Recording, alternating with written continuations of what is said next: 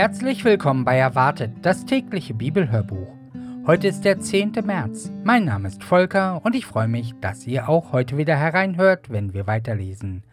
Auch heute lesen wir alle Bibelstellen aus der Gute Nachricht Bibel, veröffentlicht mit dem Copyright der Deutschen Bibelgesellschaft. Und dazu wünsche ich euch jetzt eine schöne und eine gute Zeit beim Bibelhören.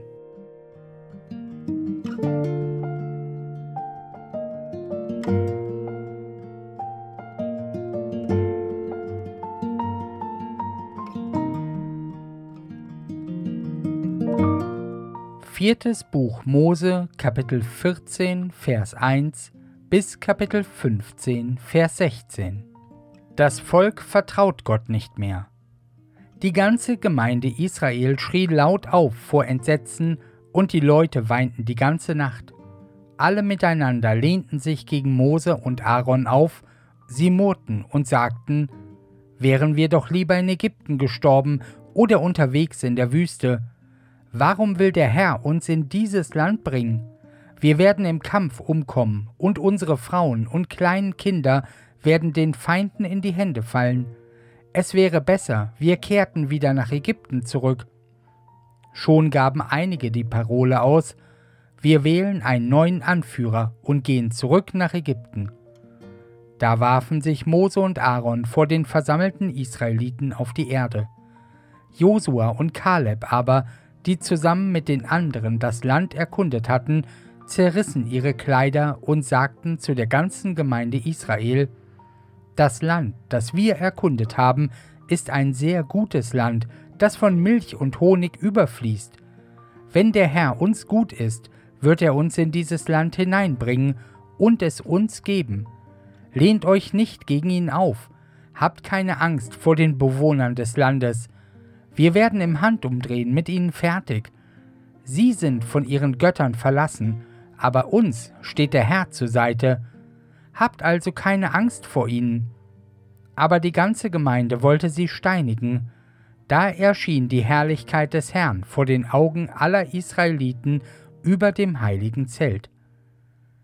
Mose bittet für das ungehorsame Volk. Der Herr sagte zu Mose, wie lange will mich dieses Volk noch verhöhnen? Wie lange weigern sie sich noch, mir zu vertrauen? Habe ich ihnen nicht genug Beweise meiner Macht und Fürsorge gegeben?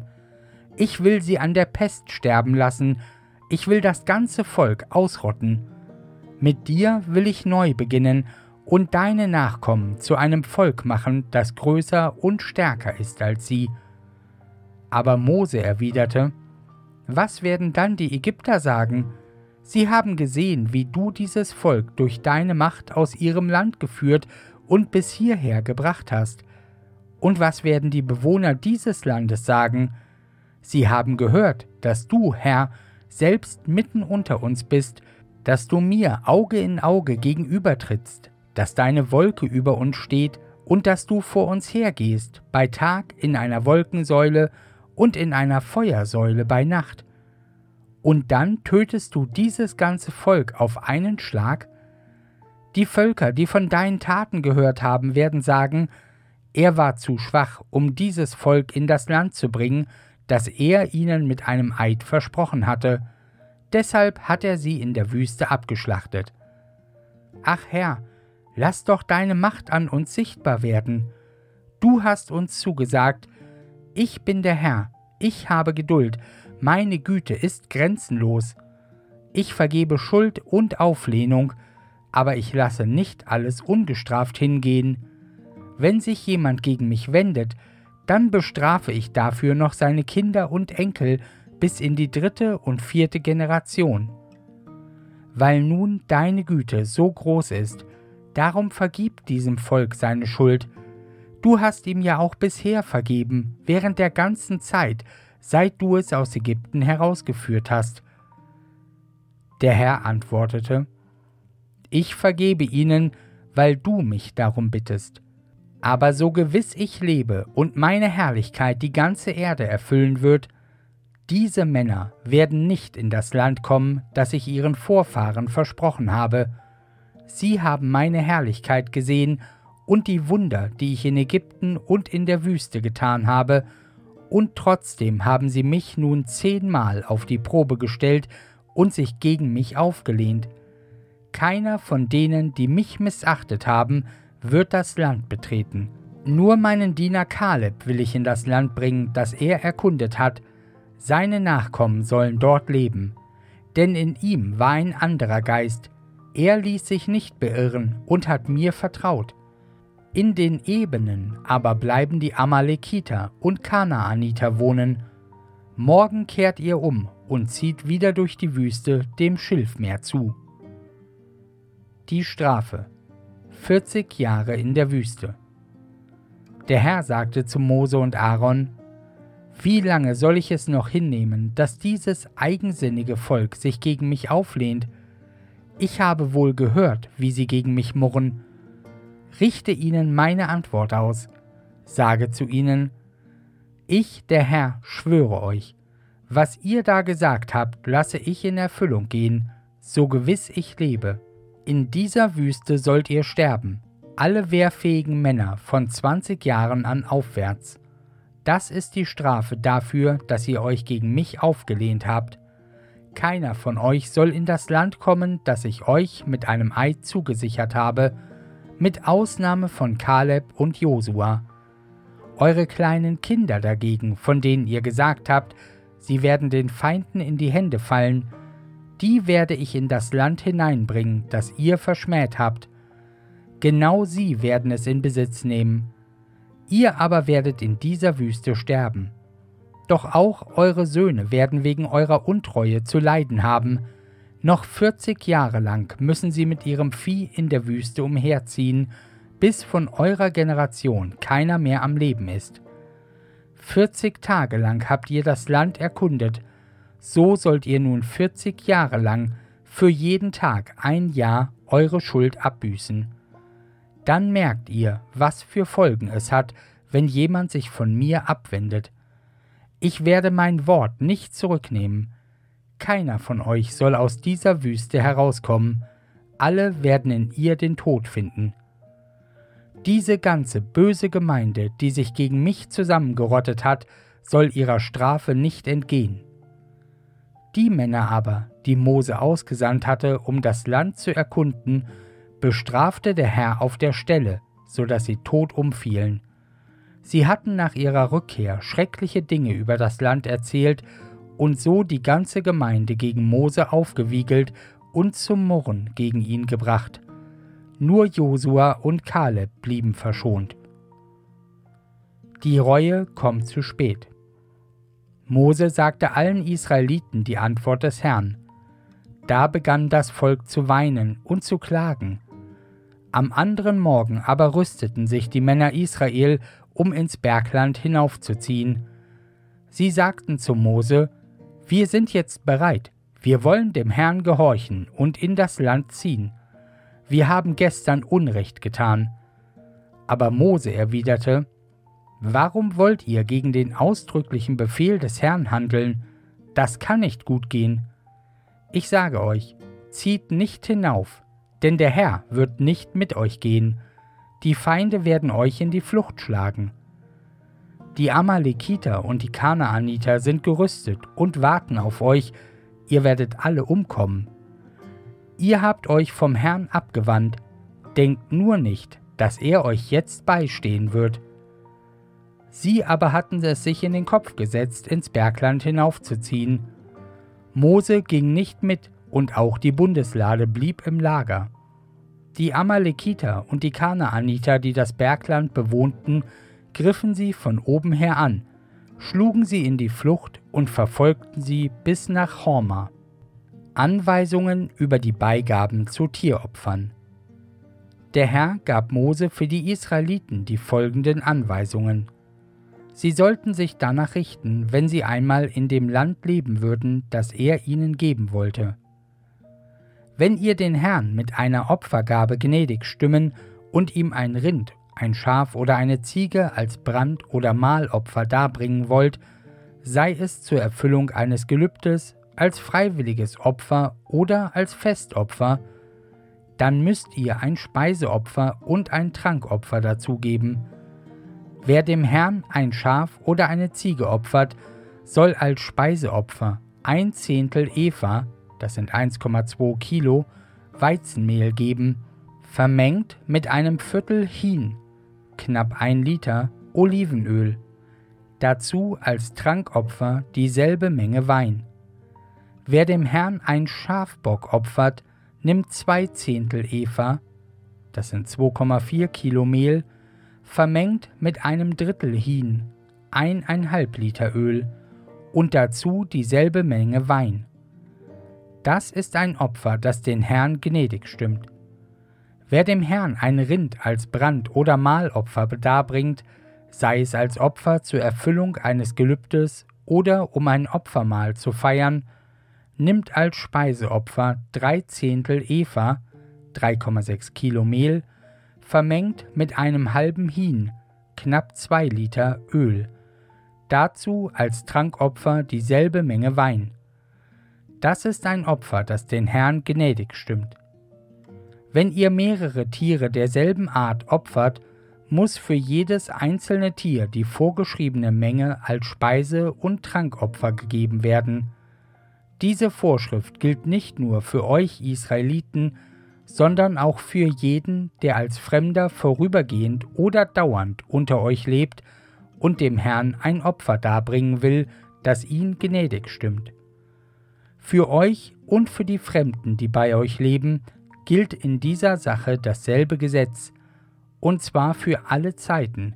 In den Augen des Herrn gibt es zwischen einem Israeliten von Geburt und einem, der in Israel Aufnahme findet, keinen Unterschied.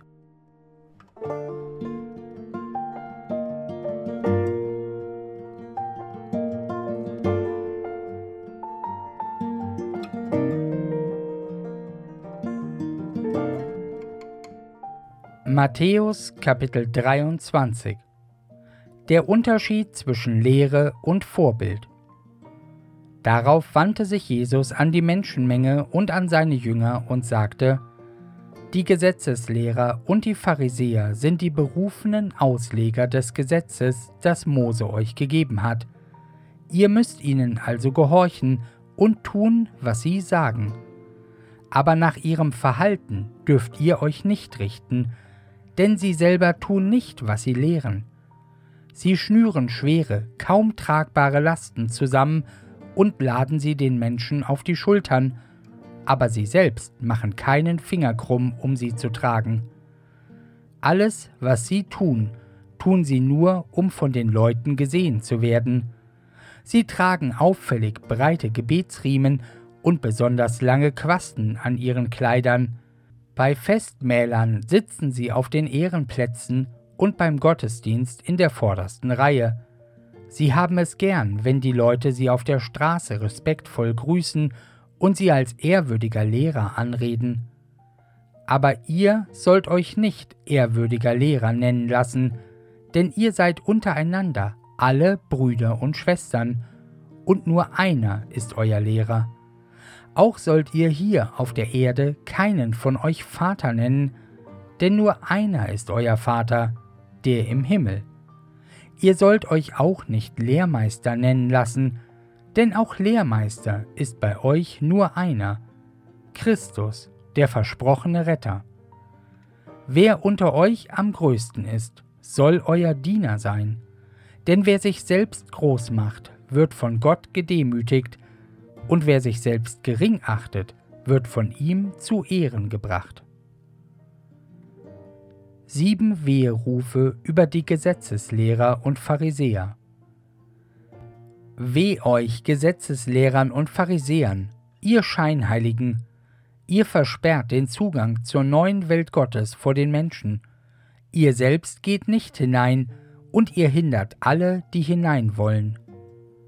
Weh euch Gesetzeslehrern und Pharisäern, ihr Scheinheiligen, ihr reist um die halbe Welt, um auch nur einen einzigen Anhänger zu gewinnen, und wenn ihr einen gefunden habt, dann macht ihr ihn zu einem Anwärter der Hölle, der doppelt so schlimm ist wie ihr. Weh euch, ihr wollt andere führen und seid selbst blind. Ihr sagt, wer beim Tempel schwört, ist nicht an den Schwur gebunden, Nur wer beim Gold im Tempel schwört, muss seinen Schwur halten. Töricht und blind seid ihr. Was ist denn wichtiger, das Gold oder der Tempel, durch den das Gold erst heilig wird? Ihr sagt auch, wenn einer beim Altar schwört, braucht er seinen Schwur nicht zu halten, nur wenn er beim Opfer auf dem Altar schwört. Ihr Verblendeten, was ist wichtiger, die Opfergabe oder der Altar, der das Opfer erst heilig macht? Wer beim Altar schwört, der schwört doch zugleich bei allem, was darauf liegt. Und wer beim Tempel schwört, der schwört damit auch beim Gott, der dort wohnt. Und wenn einer beim Himmel schwört, dann schwört er beim Thron Gottes und bei Gott, der darauf sitzt. Weh euch, Gesetzeslehrern und Pharisäern, ihr Scheinheiligen, ihr gebt Gott den zehnten Teil von allem, sogar noch von Gewürzen wie Minze, Dill und Kümmel. Aber um das Wichtigste an seinem Gesetz, um Gerechtigkeit, Barmherzigkeit und Treue, darum kümmert ihr euch nicht. Dies solltet ihr tun, ohne das andere zu lassen. Ihr wollt die Menschen führen und seid selbst blind. Die winzigste Mücke fischt ihr aus dem Becher, aber Kamele schluckt ihr unbesehen hinunter. Weh euch Gesetzeslehrern und Pharisäern, ihr Scheinheiligen, ihr reinigt sogar noch das Äußere von Becher und Schüssel, aber was darin ist, habt ihr euch in eurer Gier zusammengestohlen, ihr blinden Pharisäer, sorgt zuerst dafür, dass es mit dem Inhalt des Bechers seine Richtigkeit hat, dann wird auch sein Äußeres rein. Weh euch Gesetzeslehrern und Pharisäern, ihr Scheinheiligen, ihr seid wie weiß angestrichene Gräber, die äußerlich schön aussehen, aber drinnen sind Totengebeine und alles mögliche Ungeziefer, das unrein macht. So seid ihr. Von außen hält man euch für fromm, innerlich aber steckt ihr voller Heuchelei und Ungehorsam gegen Gott. Weh euch Gesetzeslehrern und Pharisäern, ihr Scheinheiligen, ihr baut den Propheten wunderschöne Grabmäler und schmückt die Gräber der Gerechten, und ihr sagt, hätten wir zur Zeit unserer Vorfahren gelebt, wir hätten uns nicht daran beteiligt, die Propheten umzubringen. Damit gebt ihr selbst zu, dass ihr von Prophetenmördern abstammt. Macht nur das Maß eurer Väter voll, ihr Nattern, ihr Schlangenbrut, wie wollt ihr der Höllenstrafe entgehen? Die Strafe wird kommen. Hört gut zu, ich werde euch Propheten, weise Männer und echte Gesetzeslehrer schicken. Ihr werdet einige von ihnen töten, andere ans Kreuz bringen, wieder andere in euren Synagogen auspeitschen und von Stadt zu Stadt verfolgen. So stellt ihr euch in eine Reihe mit euren Vorfahren und werdet zur Rechenschaft gezogen werden für die Ermordung aller Gerechten, von Abel an bis zu Sechaja, dem Sohn von Berechja, den ihr zwischen Tempelhaus und Brandopferaltar umgebracht habt. Ich versichere euch, diese Generation wird die Strafe für alle diese Schandtaten bekommen. Klage über Jerusalem. Jerusalem, Jerusalem, du tötest die Propheten und steinigst die Boten, die Gott zu dir schickt. Wie oft wollte ich deine Bewohner um mich scharen, wie eine Henne ihre Küken unter die Flügel nimmt, aber ihr habt nicht gewollt. Deshalb wird Gott euren Tempel verlassen, und er wird verwüstet daliegen. Ich sage euch, ihr werdet mich erst wiedersehen, wenn ihr rufen werdet, Heil dem, der im Auftrag des Herrn kommt.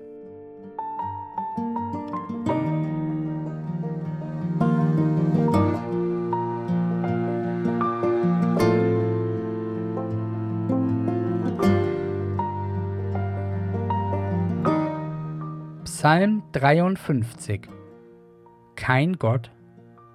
Ein Gedicht Davids zu singen nach schwermütiger Weise Die Unverständigen reden sich ein, es gibt keinen Gott, sie sind völlig verdorben, ihr Tun ist schlimmstes Unrecht, es gibt keinen, der etwas Gutes tut. Gott blickt vom Himmel herab auf die Menschen. Er will sehen, ob es da welche gibt, die Verstand haben und nach ihm fragen. Doch alle sind sie von ihm abgefallen, verkommen sind sie, alle miteinander. Niemand ist da, der Gutes tut, nicht einmal einer. Sie sind blind, sagt Gott. Wo bleibt der Verstand dieser Unheilstifter? Sie fressen mein Volk, als wäre es Brot, doch mich nehmen sie alle nicht ernst. Ganz plötzlich werden sie erschrecken, obwohl es keinen sichtbaren Grund dafür gibt. Denn Gott zerstreut die Gebeine derer, die sein Volk bedrängen. Gott hat sie verworfen, darum werden sie vor den Seinen zu Schanden. Wie sehnlich warte ich darauf, dass Israels Retter vom Zionsberg kommt. Wenn Gott das Schicksal seines Volkes wendet, dann werden sie jubeln, die Nachkommen Jakobs, dann wird ganz Israel sich freuen.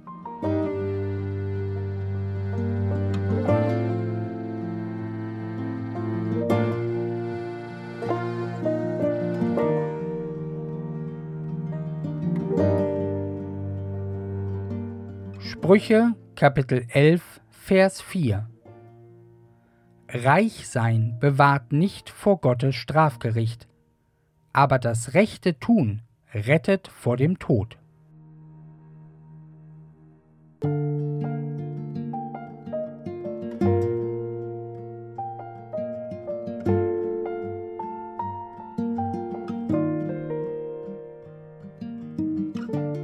Soweit die Bibellese und die Losung von heute steht in Psalm 121, Vers 4. Siehe, der Hüter Israels schläft noch schlummert nicht. Und aus 1. Petrus Kapitel 5, Vers 7 dazu. Alle eure Sorge werft auf ihn, denn er sorgt für euch. Ja, und damit wünsche ich euch heute noch einen ganz wunderbaren, schönen, fröhlichen, lachenden und ganz gesegneten Freitag. Und wenn ihr wollt, dann hört doch morgen wieder rein, dann lesen wir weiter. Also dann macht's gut. Tschüss.